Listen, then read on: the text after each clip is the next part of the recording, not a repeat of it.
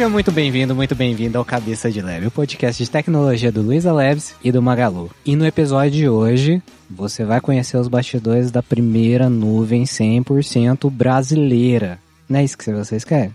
Então é isso que vocês vão ter hoje. E quem tá aqui para contar tudo sobre a cloud são eles. O nosso diretor de cloud, Christian Reis, mais conhecido carinhosamente como Kiko, e também o nosso diretor de engenharia, ele mesmo, sim, Jesus. Então vamos lá, galera. Se apresenta aí, Kiko, Jesus, para todo mundo conhecer vocês. Muito bom. Obrigado, Johan. Sou Kiko, vim para o Magalu em 2020, começar a construção desse projeto novo e estou aqui passando talvez a semana mais bem-humorada desses últimos três anos e que eu finalmente pude contar essa, essa surpresa para o mundo aqui. E aí estamos agora trabalhando no desdobramento desse anúncio aqui, como a gente vai trabalhar com todo mundo. Obrigado pelo convite aí, Johan. Boa, eu sou o Jesus, diretor aqui de tecnologia do Labs tô um pouquinho mais tempo aqui, são uns 13 anos. E, putz, muito legal poder participar aqui do convite para poder falar um pouquinho desse projeto aí, que foi inacreditável ver o Kiko se segurando para ver ao longo de todos esses anos e não escapar nenhuma informação aí para fora.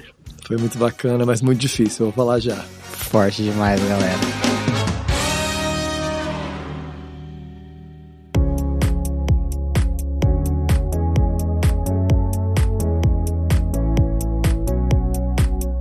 Antes da gente falar de cloud, eu quero saber o que aconteceu, como vocês chegaram até aqui. Bem, eu cheguei aqui em 2010, acho que tinha uma coisa que me chamou muita atenção aqui, que era o Magalu queria construir seus próprios tecnologias, né? Não tava só pegando um monte de coisa na prateleira e usando, e eu vi isso como uma baita oportunidade de olhar e falar, pô, eu tô aqui querendo construir coisa também. Na época, obviamente, o Magalu acho que não, não tinha o tamanho que ele tem hoje, a relevância, mas já, de marca já tinha um, um espacinho no meu coração, eu diria assim. Então acho que isso foi, foi muito legal, assim, sabe? Pra motivar eu pra falar, cara, como é que a gente vai vir aqui? Chegamos, era tudo mato.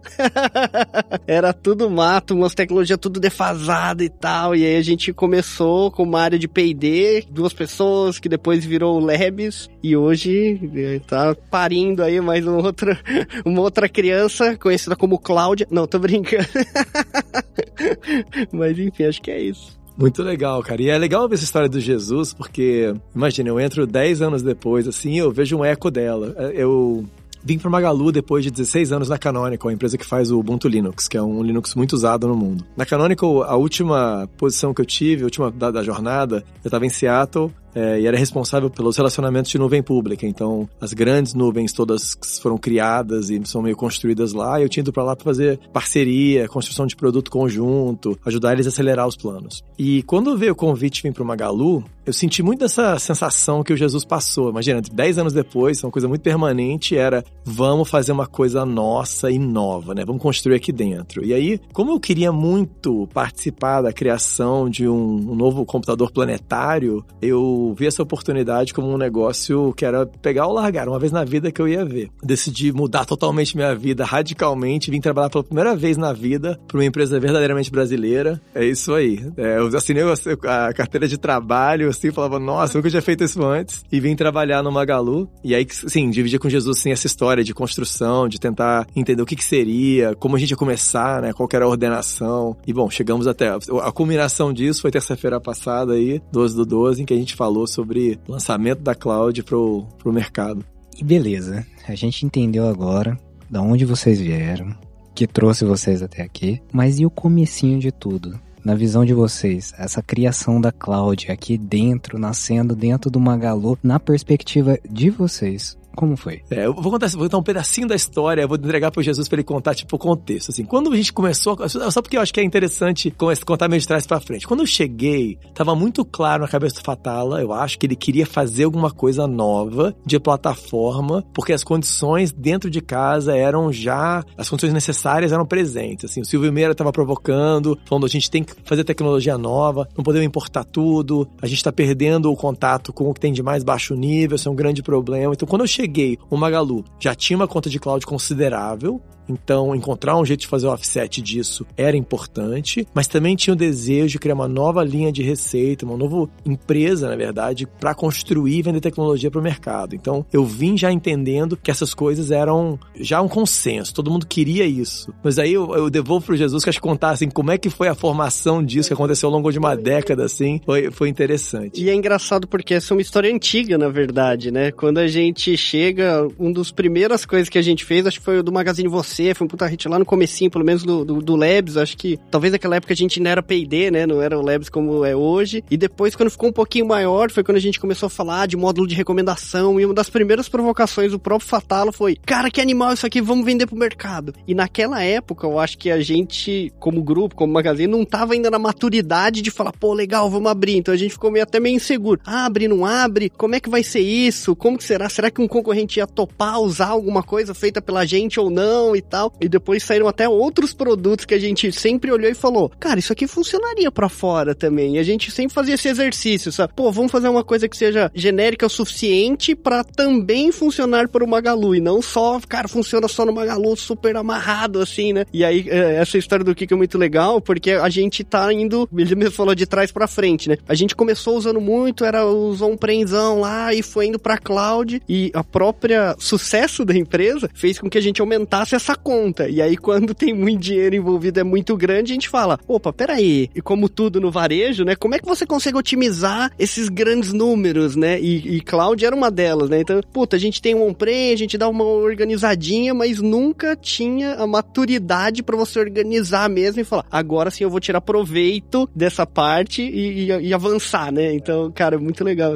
É, assim, a gente não contou isso até hoje, mas essa cloud, na verdade, se fosse pensar na, na arqueologia do Labs, já é o terceira ensaio em construção de uma plataforma onde tem virtualização e vários serviços sendo orquestrados em hardware commodity. Então, foi interessante ver quando a gente chegou, já existia dentro de casa já algum know-how de ter rodado antes a plataforma em diferentes escalas, mas já sabia o que que era, não era uma coisa completamente nova. Então, tem a Thalita, acho que lá em 14 ou 15, eu acho, com... Nuvem Luiza, Nuvem Luiza. Exatamente, exatamente, Nuvem Luiza, né? Então já tinha já uma exploração. O que que existia em open source? Já tinha consenso, pô, dá para usar open source para fazer isso aqui. Então, acho que essas pré-condições tornam possível a vida nascer em 2020, quando a gente começa de fato, né? Já tinham tentado fazer algumas vezes, tinha uma consciência de como ia fazer e uma vontade, né? Essas coisas, acho que se não tivesse esse repertório de ensaios eh, anteriores, teriam bem menos coragem de fazer esse movimento grande, né? É, talvez tenha uma pavimentada ali, né?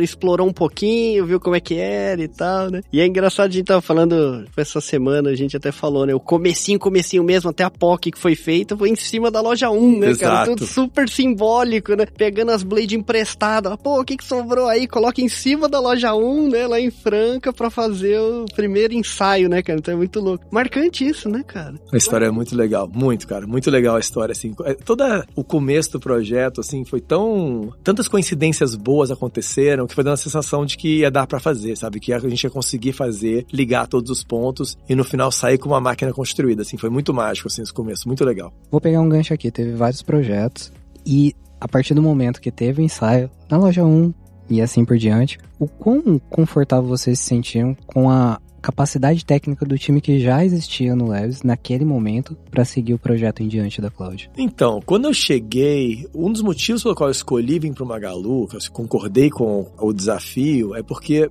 eu sabia que o Magalu ia conseguir fazer uma coisa grande com seus próprios pés, sabe? Acho que eu conseguia entender que não ia precisar ir no mercado contratar um monte de vendedor e fazer uma coxa de retalhos ou ficar de brigando de gestão de fornecedor, porque assim, muita gente foi por esse caminho, né? Constrói a cloud, beleza. Traz quem entende de cloud. E no Magalu não tinha isso. A, a cultura era muito diferente. Era tipo, por que precisa de um fornecedor para isso? Se eu tenho gente aqui dentro, sei fazer tecnologia e tenho dinheiro para investir. Essas coisas, essas esses eram, para mim, já coisas eram dadas. E assim, ao longo dos últimos, sei lá, cinco anos, de 2015 a 2020, eu tinha me perguntado onde vai nascer uma cloud no Brasil? Quem vai fazer, né? E não tem muitos candidatos, porque não é um projeto trivial de executar. Tem que ter coragem, tem que acreditar que é possível existir um mundo diferente no futuro e tem que ter capacidade de execução. Não tem um monte de empresa no Brasil que tenha isso, aliado à disponibilidade de capital, né? Consiga investir e levantar mais dinheiro se for necessário. Quando você olha um, um Magalu lá em 2018, 2019, quando a gente estava começando começando essa conversa, já era muito claro, Magalu estava já com um monte de projeto em andamento, tinha executado uma revolução no negócio, né, daí do digital. Então, quando eu cheguei, para mim era, falei, não, essa empresa aqui consegue fazer. Acho que isso aí é muito fruto do trabalho que foi feito ao longo da última década, né? De, de quando Jesus e Fatala vêm e colocam de pé esse negócio, muito do que eu tô assim, dado como entregue em 2020, foi construído pouco a pouco. Essa mágica do Magalu de construir assim, é, eu me apoiei em cima dela. Né? E é louco porque acho que tem, principalmente falando de pessoas, né? Pergunta, pô, e a galera que tem aqui, né? E eu acho que a gente conseguiu reunir um grupo que ao mesmo tempo é muito bom tecnicamente, tem muito fome por aprender as coisas, mas compartilha uma paixão que é a tecnologia, sabe? Então você junta tudo isso nesse negócio e fala, cara, que animal, cara, eu vou conseguir trazer as pessoas. O desafio do Kiko foi enorme enorme, porque imagina, você chega, poucas pessoas falando, cara, e aí? Tem uma galera, cara, eu quero participar desse negócio, vou lá, vou largar o que eu tô fazendo hoje, e muitas vezes fica até um buraco, né? Porque, cara, a gente sempre rodou muito enxuto, apesar disso tudo, né? É muita coisa que acontece, né? Pelo número de pessoas que a gente tem, né? Porque acho que é uma natureza do próprio varejo, você ser um pouco mais enxuto para conseguir ter resultado. E uma galera fala, não, eu vou lá e todo mundo olha um pro outro e fala, cara, é melhor você ir mesmo, sabe?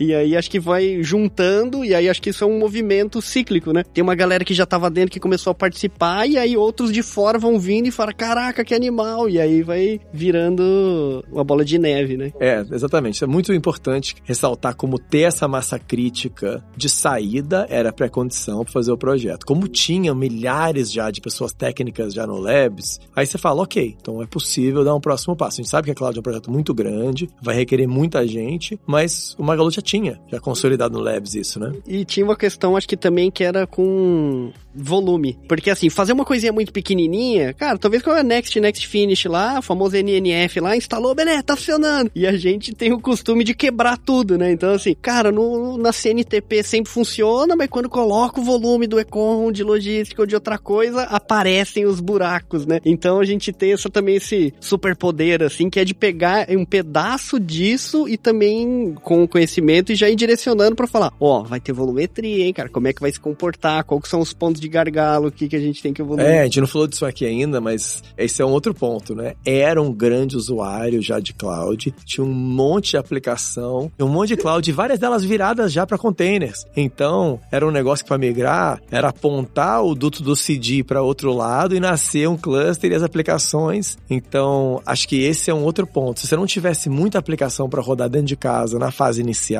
não era possível fazer algo que realmente iria atender na escala, no requisito de confiabilidade que uma cloud tem que ter. Então esse é um outro ponto. Tem que ser uma empresa que seja grande o suficiente para também ter demanda, né? E aplicações que vão estressar a máquina para poder validar ela. É isso aí.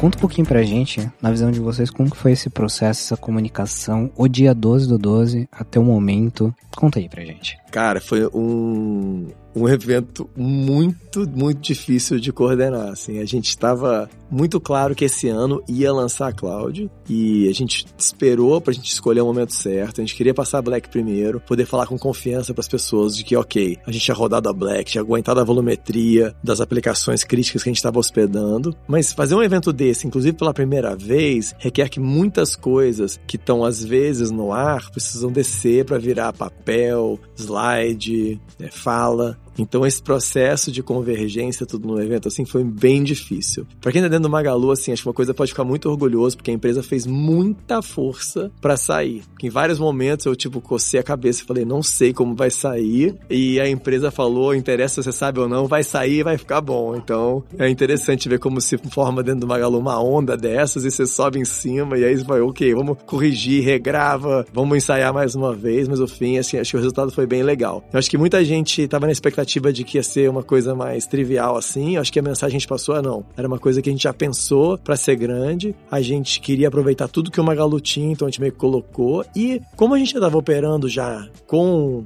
clientes e parceiros externos, a gente teve uma surpresa no anúncio, que é muita gente de fora do Magalu falando sobre a cloud. Parte do desafio foi, né, a gente executar desse jeito com o ecossistema externo, sem que vazasse a notícia, né? Mas essa acho que foi uma coisa que foi uma das surpresas do evento. Mas né? isso acho que foi um negócio legal, assim, de ver que, cara, o tanto de gente que tava animado também em participar do evento, que não necessariamente era aqui, mas que tava participando do projeto ou já tava usando, né? Então, essa acho que foi a cerejinha do bolo ali, da galera olhar e falar, ah lá, eu lembro que tinha até algumas discussões, né, na internet, da galera falou, ah, eles vão revender algum outro player só em cima de alguma outra coisa. E quando a gente chegou, foi, putz, ó, já tá rolando, inclusive, olha essa galera aqui que já tá usando, e a galera, ó, oh, tô fazendo, tenho coisa, construindo coisa em cima tal. Esse para mim acho que foi o, o mais louco, assim, porque normalmente quando tem alguns eventos desses, principalmente quando é hospedado, vou chamar assim, né, rosteado dentro de casa, né, nos eventos, é muito mais, putz, voltado. E esse acho que a gente já conseguiu passar essa mensagem que o Kiko falou, que não é um negócio que a gente tá fazendo aqui, ah, beleza, é só uma galuosa, tá só aqui nesse pedacinho. Tem uma galera de fora, cara, sabe? Já ajudando, participando, contribuindo. Então, isso eu achei mais louco do evento, cara, do 12 do 12. Foi muito legal mesmo. Assim, uma das coisas que, é, que entrou na cabeça quando a gente foi montar o roteiro é: como a gente tinha dado um spoiler já de que ia vir o evento e um pouquinho de informação, a gente também direcionou o evento, parte dele, para tentar responder as grandes perguntas. O que, que era cloud?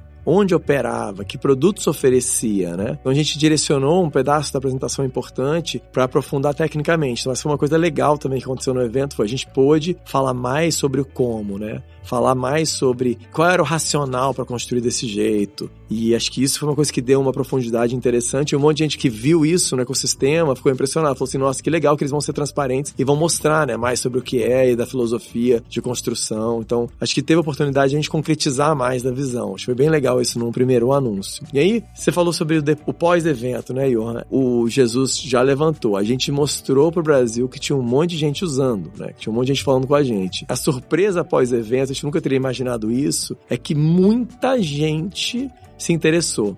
Muita gente veio perguntar fala mais. Muita gente pergunta como é que eu posso testar, como é que eu posso ser um usuário Me dá também. acesso ao portal. Exato. É. Então, Libera aí pra mim.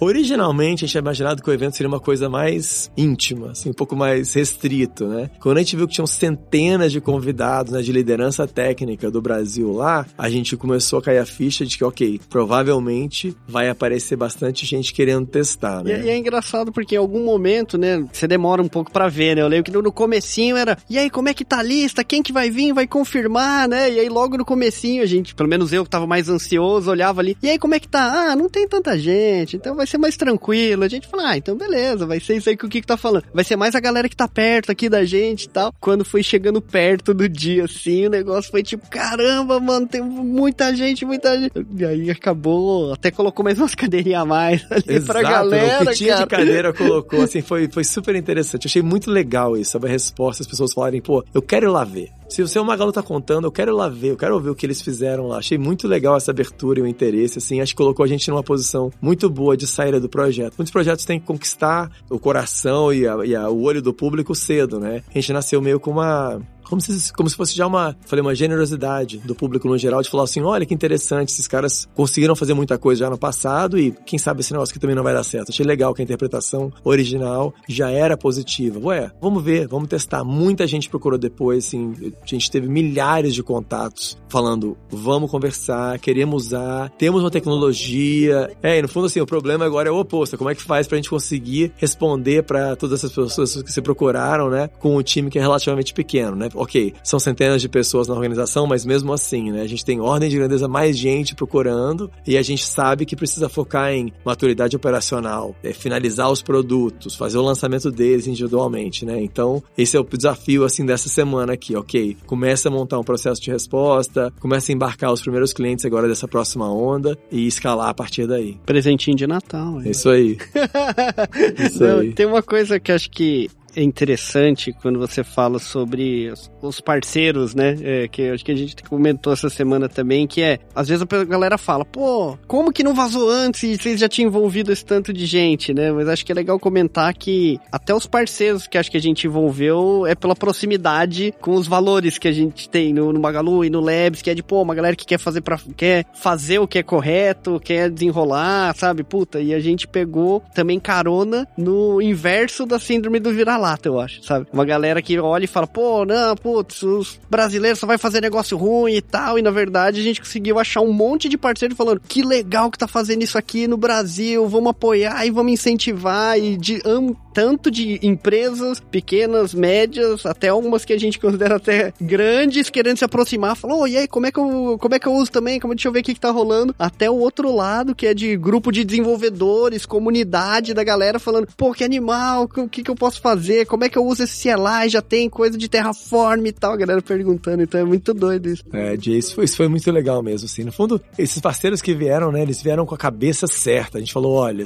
a gente quer fazer uma grande surpresa, então trabalha com a gente. Sim, vocês vão poder noticiar grandes coisas, então vocês vão sofrer um pouco de guardar essa surpresa também, mas uma vez aberto, todo mundo se beneficiar. E aí, realmente, todo mundo comprou a ideia. Foi bem legal. Pensar nas centenas de empresas que a gente, que a gente tocou nesses últimos três anos, é algo até deixa a gente com, uma sensação assim do quão grande o negócio virou, né? Enquanto a gente se envolveu e quanto a gente tem que ser agradecido por todo mundo ter meio que segurado junto com a gente a ideia de construir, assim, é uma coisa... É, era muito controverso no começo, completamente controverso no começo. Falou assim, ó, a gente vai comprar, sei lá, 12 hacks de início, vamos fazer, eles, 12 hacks, isso aí, eu falei assim, cara, é o começo, a gente vai escalar rápido, mas lá em 21 era essa conversa, e aí todo mundo comprou a ideia, falou assim, ok, beleza, então tá, vai começar com esse ensaio, essa POC aqui. Eu falei, é isso, e daí cresceu muito rápido, foi foi muito interessante ver. Muita, muito bainha, assim, muita gente comprada com a ideia. Show demais, galera. E tem um, acho que um denominador comum dessa galera que, tipo, patrocina mesmo a ideia que aqui dentro do Brasil a gente tem gente boa para fazer um projeto desse nível e tem um, um, ponto que é denominador comum, eu falei, que é, putz, eles já estão nascendo multi-região, né? Tem uma galera que é técnica, mas ainda não conseguiu entender o impacto que isso vai trazer para o mercado, para a solução e tudo mais. Queria que vocês pudessem explanar um pouquinho, tipo, qual é o impacto de já nascer em multiregião? Acho que tem dois grandes drives em multiregião, tá? Acho que o primeiro é, cloud é diferente de como se fazia TI antes, né? Cloud, ela nasceu com a ideia que você vai poder criar aplicações que sempre estão vivas, independente de falha de componentes ou elementos regionais. E muita gente ainda não conseguiu fazer essa transição completamente, né? Tipo, entendeu que a cloud era como se fosse, ok, tem um, eu tenho um computador aqui embaixo da minha mesa, ou num data center aqui em cima da minha loja, e eu vou agora botar esse servidor para rodar na cloud. Do mesmo jeito. Exato, exatamente. Vai fazer o lift and shift, né? E assim, muita gente da primeira rodada, acho que muito da receita das grandes clouds hoje foi feita na base do lift and shift, né? Você tinha basicamente um monte de, de, de software, sistemas rodando em máquinas locais, e quem põe um duto, suga e reimprime as imagens e coloca para rodar máquinas virtuais no, na cloud, né? E na verdade, cloud força uma revisão da arquitetura. Você precisa repensar a aplicação como um sistema distribuído de verdade, composto de vários componentes diferentes cada um deles tendo que ser replicado, porque tem que poder falhar individualmente. Então, a gente fez múltiplas regiões porque a gente sabia que era uma cloud nova e que a gente ia ter regiões que iam estar crescendo, que iam passar por transições, upgrades, etc. A gente falou: olha, se você vem rodar na cloud com a gente, a gente vai te explicar. Você precisa rodar em múltiplas zonas, ou seja, em prédios separados, células separadas, e você precisa também sobreviver à falha de uma região completa. Ok, a falha da região completa é um evento muito raro, mas você quer que sua aplicação não morra nunca. E nunca é uma grande palavra. Então, para não morrer nunca, você precisa falar, ok, eu vou estar tá disponível para rodar em mais de um lugar. Então, uma das aplicações que a gente trouxe, que a gente contou na, no evento de lançamento, foi a busca do Magalu. Toda vez que você faz uma busca no Magalu, que você digita lá na caixinha de busca lá, que você comprar um,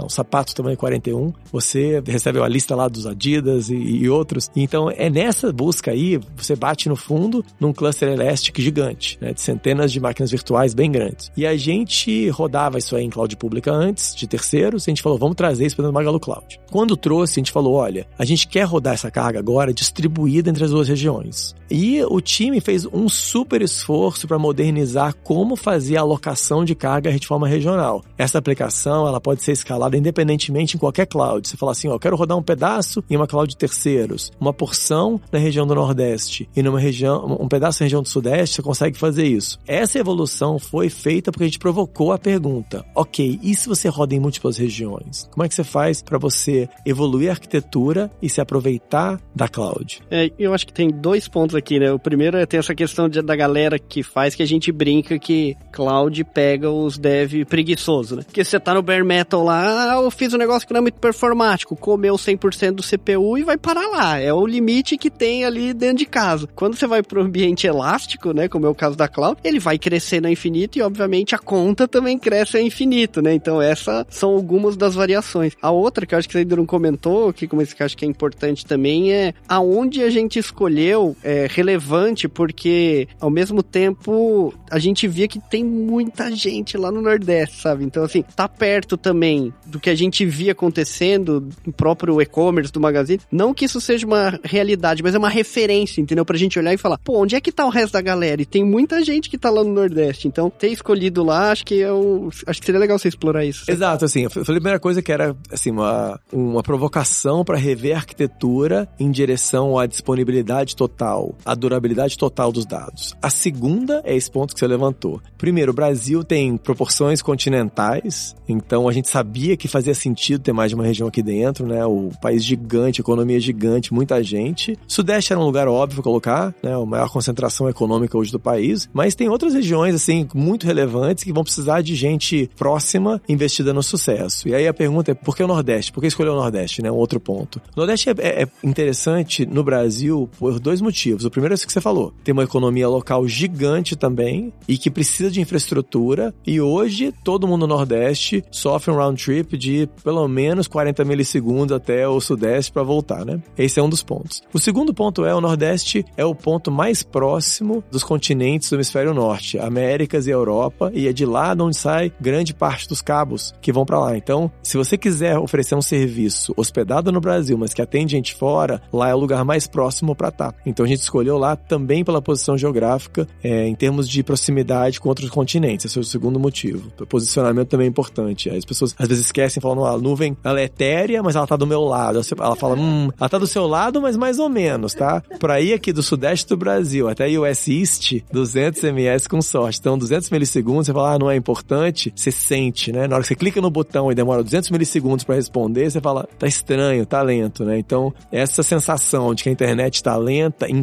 parte se dá porque a gente colocou o cliente final e o elemento de serviço que responde à interação do usuário muito longe, né? Então, regiões locais são um convite a você repensar. E se eu colocar o elemento que responde ao usuário final bem perto dele, talvez a 10 milissegundos dele, se eu tô no Sudeste, 10 milissegundos se eu tô, se eu tô no Nordeste. E é engraçado, eu jogava WoW e no comecinho tinha isso. Não, só tinha servidor nos Estados Unidos e tal. E a experiência que você ia jogar, principalmente com o Nepro Arena, era muito ruim. Porque você jogava as magias não dava certo. Não, já saiu do range, mas na verdade o cara tava ali. Que era o delay, né? Essa latência é que acaba prejudicando toda a experiência, né? Então, assim, é importante isso, porque eu dei o caso aqui dos jogos, mas, cara, tem todo um universo ali de outras empresas que vão construir os seus negócios e ter essa experiência de uma latência baixa eu, é importante pra caramba. É, assim, vamos colocar em termos concretos. Hoje, a melhor experiência possível em termos de latência seria hospedar no Brasil. Mas antes da Magalu Cloud, para você rodar no Brasil, você tem um ônus de aumento de custo de pelo menos 30%.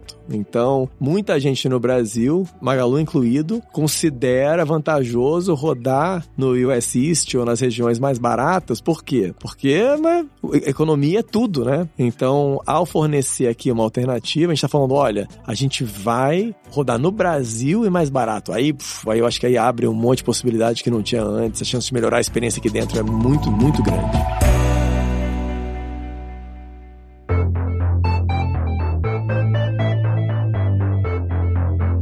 Vou emendar agora gente fez uma caixinha de perguntas lá no Instagram. Quais produtos que a gente vai receber, né? Poder consumir aí em 2024 da Magalu Cloud. Boa, então só pra gente explicar um pouco mais do roadmap. A gente anunciou os produtos agora, em 12 de dezembro, mas eles vão estar disponíveis publicamente ao longo do próximo ano. Nos próximos 12 meses a gente vai fazer vários lançamentos dos produtos individuais. Eu vou explicar um pouco mais de quais produtos e do porquê, tá? A gente focou no que você chamaria o núcleo da cloud, que são os produtos mais essenciais que todo mundo usa. Computação, armazenamento, rede e serviços de dados padronizados. Vou falar por que, por que essa escolha, tá? Primeiro, essa escolha é porque esses componentes são a base de todas as aplicações do mundo. Então, tudo que você vai rodar vai usar ou uma máquina virtual ou um gerenciamento de containers. E se for containers, vai ser Kubernetes. Sim, quase com certeza sua aplicação roda em um desses dois. Vai precisar armazenar dados de forma durável, então armazenamento em bloco e de objetos faz parte desse portfólio. Rede, porque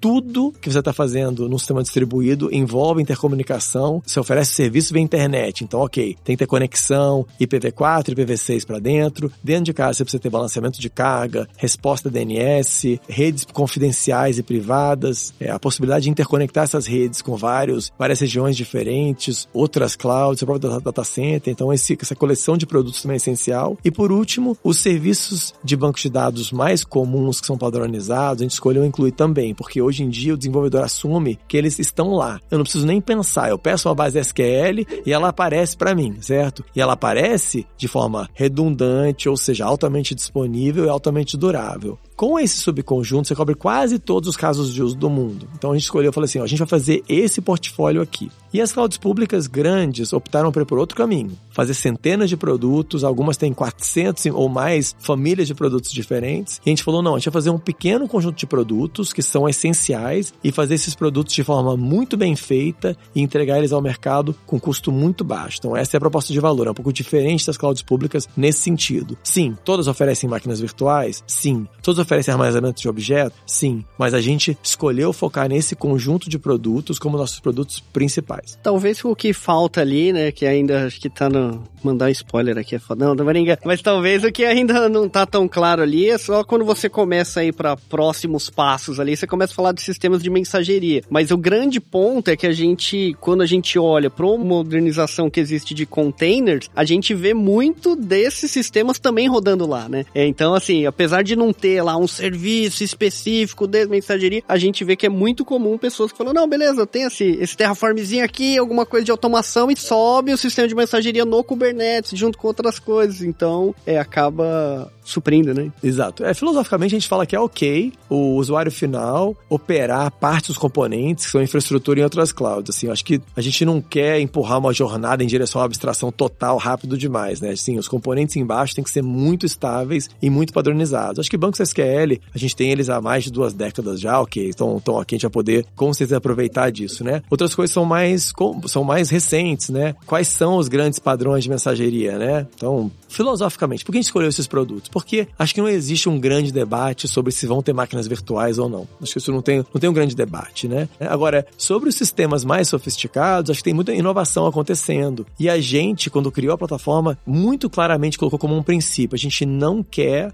atrapalhar ou coibir a inovação dos outros. A gente quer aproveitar ela. Então a gente focou nesses produtos que a gente queria que outros que estivessem inovando realmente tentassem levar produtos diferentes para o mercado. Então você vai me perguntar: ah, todo mundo precisa de um time series database para guardar as métricas. Vamos fazer um? Eu vou falar assim: ó, eu não sei se eu quero fazer, porque eu acho que o estado da arte está andando ainda, né? Acho que ainda tem gente fazendo coisa nova, coisa interessante e eu nem tenho interesse e nem consigo competir na velocidade certa. Acho que quem sabe inovar tem que estar muito próximo daquele problema, tem que dormir e acordar só pensando nele. Beira ser um nicho, né, cara? Quem tá respirando só aquele contexto, a chance dele produzir alguma coisa de qualidade, e aí a gente, acho que tem aquela conversa de, de ganhar junto. Beleza, produz aí, roda aqui em cima com esse básico aqui, rede, o que acabou de falar, rede, computação, história de lá. Exatamente, essa é a mesma ideia. Então a gente quer, na verdade, patrocinar a inovação e trazer esses inovadores junto com a gente. Então, na Magalu Cloud, a ideia vai além de prover só um marketplace, onde você vai lá escolher umas imagens de terceira, etc. A gente quer dar uma experiência que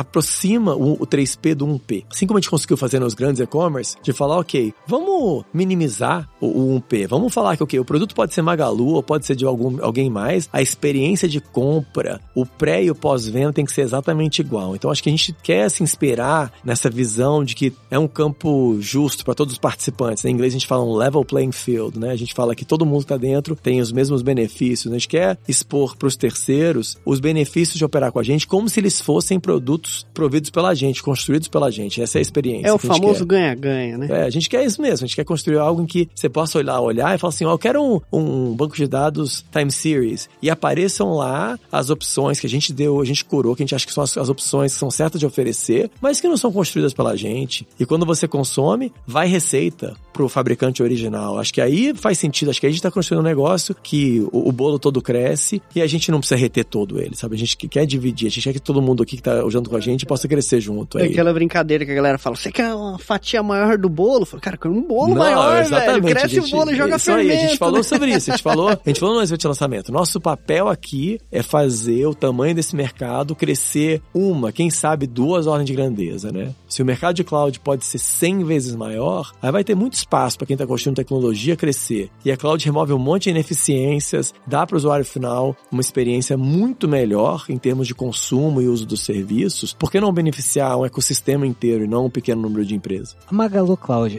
é somente somente para pequenas e médias empresas? Não, Jesus deixa qualquer um entrar. Não é isso? o, é só ter Jesus. fé, é só ter é fé só ter fé. Vai. Não, vamos lá.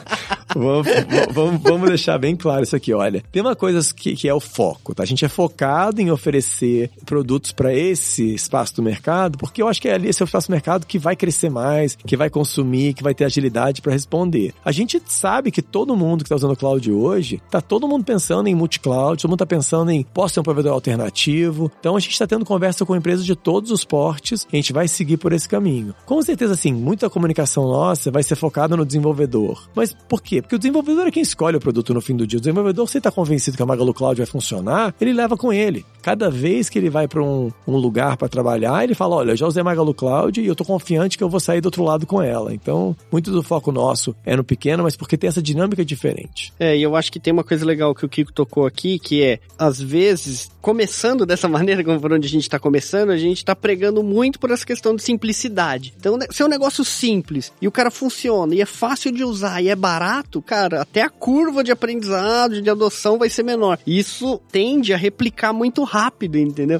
De uma certa maneira, fala, putz, a gente acha que está começando com pequenos e médios, porque eu acho que é o, o, natural, né? É onde a gente viu que tinha um espaço que uh, não estava coberto ali, né? Mas se você fizer uma alusão, pô, o Magalu não é pequeno, sabe?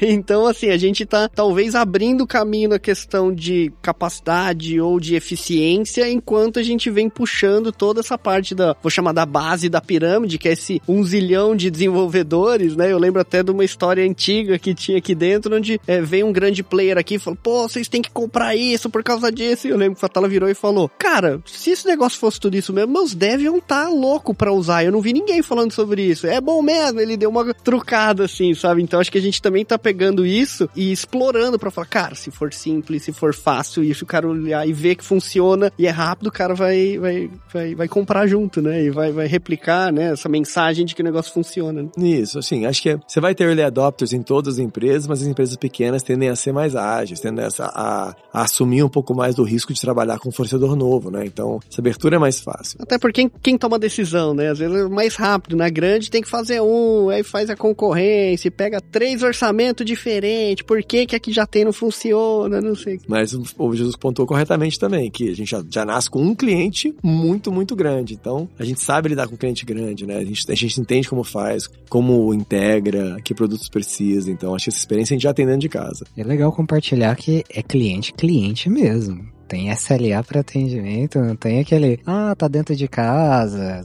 vai aliviar, a gente tá com esse problema. Não. Eu tenho que abrir ticket. É, Exato, tem que abrir ticket e também tem que atender no tempo certo. Então, é tipo, é cliente mesmo. É isso mesmo, é. é esse é o ponto, né? Que ao ser cliente, aí pode realmente falar, não tá bom, e tá tudo bem falar que não tá bom. Tá lento, não escalou como a gente queria, a gente precisa dessas funcionalidades e não tá entregando ainda. Acho que ter essa, esse limite geográfico entre várias partes ajuda muito a gente, porque aí os requisitos não ficam pastosos. Os requisitos são ultra, ultra. Ok, eu preciso suportar 40 mil requests por segundo neste endpoint, e aí se você não atender, eu não vou usar a cloud e acabou. Então não é falar, ah, você não pode reduzir para 4 mil, não. Como a gente é fornecedor, a pergunta é bem clara, tipo, se atende ou não. Isso força a gente a realmente subir a barra todos os momentos. Assim, é muito legal essa experiência, porque todo produto que a gente vai colocar para rodar, que tem um cliente novo com volumetria em cima, evolui muito rápido. Tem um monte de pergunta que aparece, uou, uou, uou, como é que era, como é que isso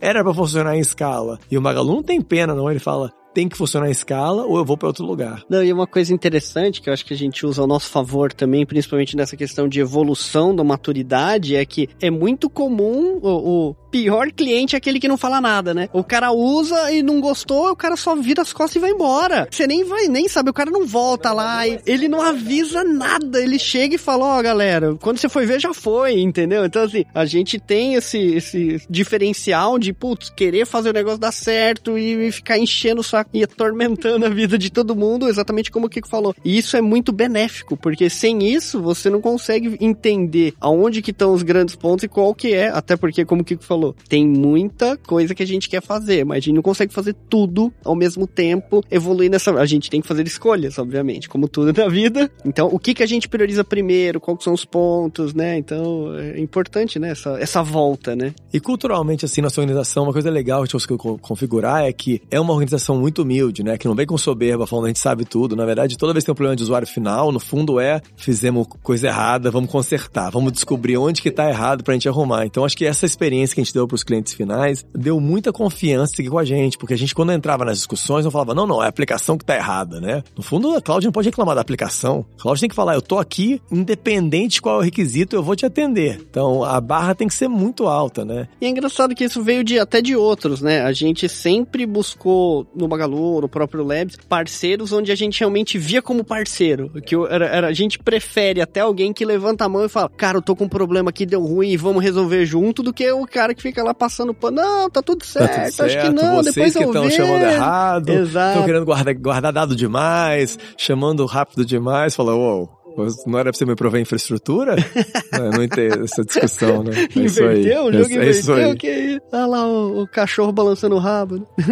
A Magalu Cloud vai prover bootcamp, treinamentos, certificações, dar todo esse porte para as comunidades desenvolvedores? Para ser bem claro, a gente não sai do outro lado se não tiver uma comunidade de desenvolvedores no Brasil disposta a trabalhar junto com a gente. É uma cloud nova, a gente está nascendo 16, 17 anos depois do nascimento da cloud, e se a gente não conseguir montar um ecossistema de desenvolvedores no Brasil, de gente interessada em usar, a gente não emplaca, não, não, não vai ter a escala que precisa ter. Então, de forma geral, vocês vão ver a gente fazer um monte de iniciativa. Não vai, tipo, não vai ter um bootcamp, vai ter um monte, né? No fundo, vai ter um sistema de bootcamps em que a gente vai rodar um monte. No, no país todo, em locais diferentes. Muito que a gente está pensando agora é como monta essas redes de parceria para a gente poder chegar chegar até todo o país, né, o Brasil inteiro. E a gente anunciou algumas parcerias aqui no evento que eram exatamente focadas nisso, né? Ou era parceria de P&D com as universidades, a gente citou a UFSCar aqui como um dos parceiros grandes, mas tem outros que a gente está trabalhando junto. A gente também citou parcerias com ONGs,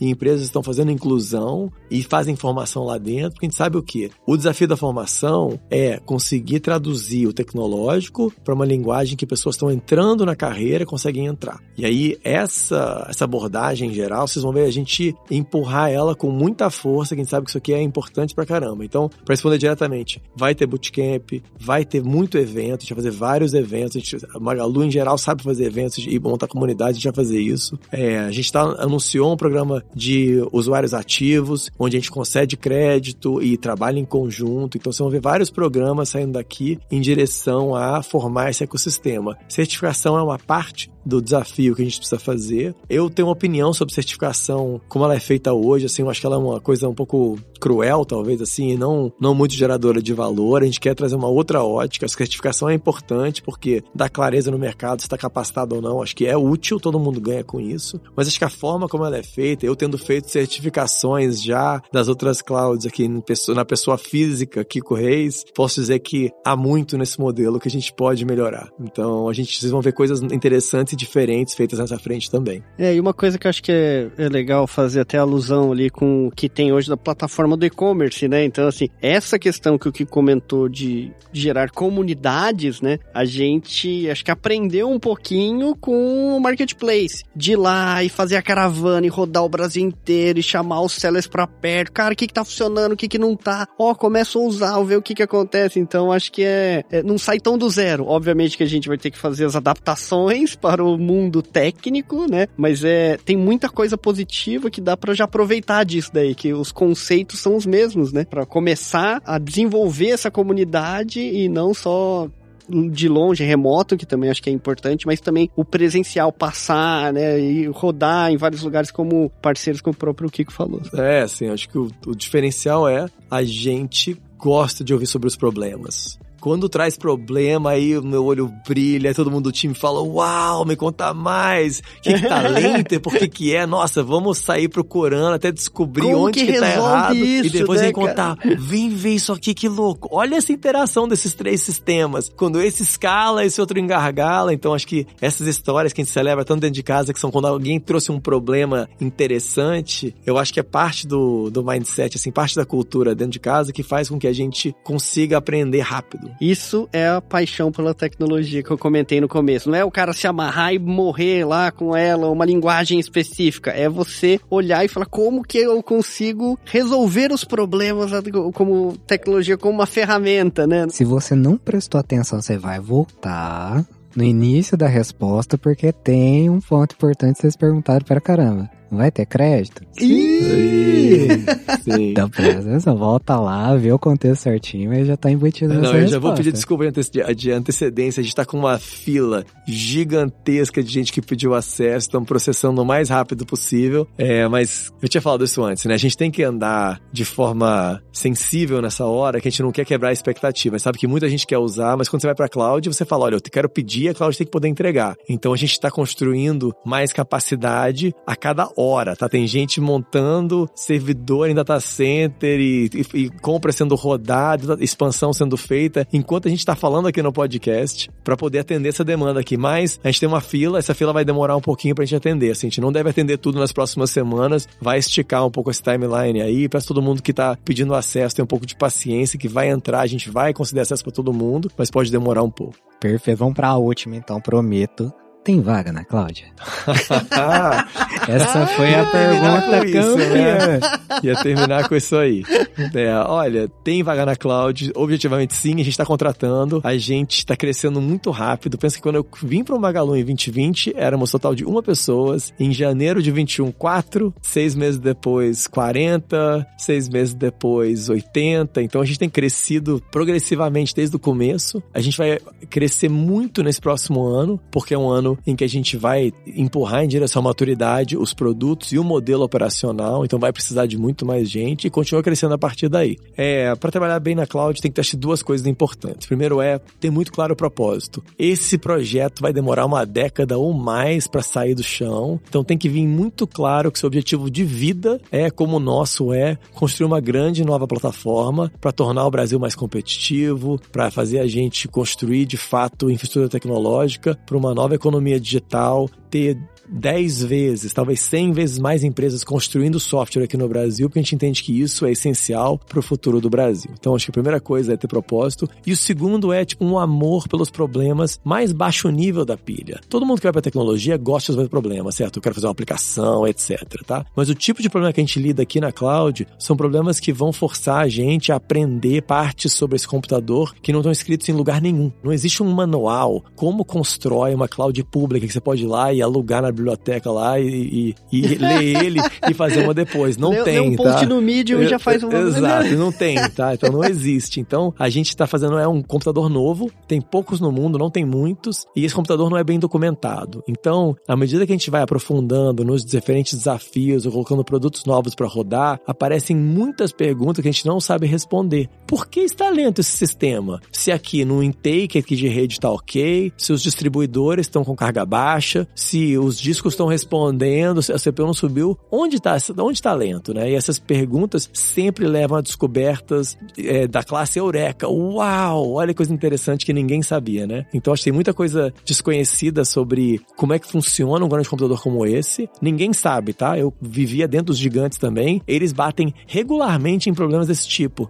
Hum, por que quando esse componente falhou, não teve failover e caiu tudo? Caiu a região inteira, inclusive, né? Então acho que tem que ter esse amor por entender as partes mais básicas desse computador grande e por investigar os problemas, foi realmente curioso de falar, toda vez que tem um problema, falar, uau, que interessante, deixa eu entender como é que aconteceu esse problema aqui, né? E, entender que no final vai sair aprendizado que é multiplicativo, né? Todo mundo aproveita com ele. Então, tem sim muita vaga, não são posições são fáceis, tem que ter muita vontade, porque é muito desafiador, às vezes estressante, né? De olhar e falar, eu não sei porque não tá funcionando, mas eu tenho mais 12 minutos para responder, eu vou precisar descobrir esses 12 minutos. Mas enfim, essa é a vibe, sim, o grupo todo do nosso lado, assim, tem muito essa cabeça de construir um negócio novo, que vai ser muito difícil, mas que no final entrega muito valor pro Brasil e pro mundo. É, eu ia até complementar aqui pra galera ficar de olho, né, principalmente, ter um pouquinho de paciência, porque como o Kiko falou, abre e fecha também, entendeu? E não é só porque naquele momento que você procurou, parece que não tem, às vezes é uma questão das ondas, né? A gente precisa crescer de uma maneira também estruturada para garantir que a gente tá conseguindo colocar as pessoas corretas nos lugares corretos. Então, se você tem interesse, continue procurando, né, é, constantemente que uma hora vai aparecer, né? E... E, e a gente vai, eu espero receber um convite para voltar aqui no ano que vem para contar um pouco mais sobre a trilha que a gente vai lançar. A gente vai mudar um, um, pouco como vai funcionar a contratação e informação aqui na cloud. Então eu queria ter a oportunidade depois de vir aqui compartilhar, explicar um pouco mais racional. Vai mudar como vai funcionar os planos de carreira aqui. Aí acho que essa é uma hora legal de falar com comunidade externa para explicar como é a nossa visão, como é que a gente escala essa organização aqui. É, só para complementar aqui também, né? Tem o Kiko falou sobre. Não é um negócio que a gente tá fazendo desde agora, né? Tipo, ah, de repente do nada apareceu, né? Então acho que essa pergunta da vaga é importante, porque talvez explica algumas vagas que apareciam por ali, a galera fica, hum. que será isso aqui? De onde veio esse negócio é, aqui, né? Exato. Então acho que é legal. O, é, o, Genive, Erasure Coding, coisas que você falava, que que é isso? Por que que esse varejista tá procurando gente nesse espaço? Eu queria né? fechar com um jabazinho aqui, que é o seguinte, dificilmente quem tem paixão por volumetria vai ter a oportunidade de trabalhar em algo tão grande assim, feito por brasileiros para brasileiros. Cara, eu vou pegar o gancho então para direcionar essa galera onde que eles vão olhar, né? Tem vaga, enfim. A gente tem, né, a conta do Magalu Cloud no LinkedIn e praticamente todas as vagas da Cloud ali, você focar lá, liga o alerta e fica de olho. Só fazer um adendo também com relação à volumetria. Porque é diferente trabalhar dentro de uma cloud. Eu lembro até hoje, a Rafa que também tá aqui no estúdio com a gente, a gente tava com um problema. E aí, tipo, a gente precisa nesse momento sair do outro lado. Aumentou recurso. O Kiko já falou, ah, ah, ah, ah. Aumentar recurso não é a solução. A gente tá por trás da cortina, então tem que ir a fundo e encontrar o, o, o problema. Então, pega daquele lance do, tipo, é diferente. A volumetria é outra. Você vai ter que se preocupar com a quantidade de caractere que você vai trafegar naquela request. Então vai ser muito forte. É isso aí, estudo em Big O. Exatamente. É stall de pipeline de CPU, cache miss e tudo mais, né? Então é isso aí. Tá certo.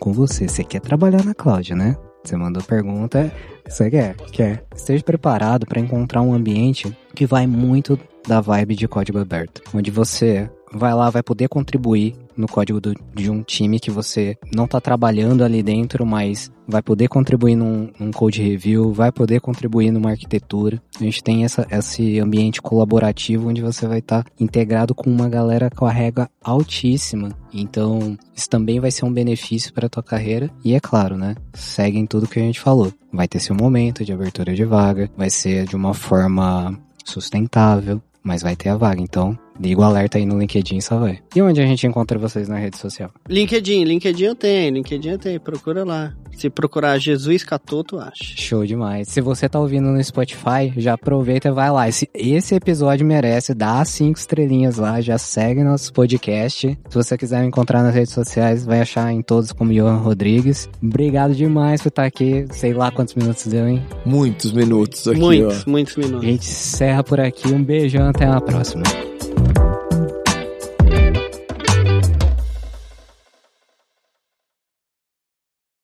Este podcast foi editado por Radiofobia, podcast e multimídia.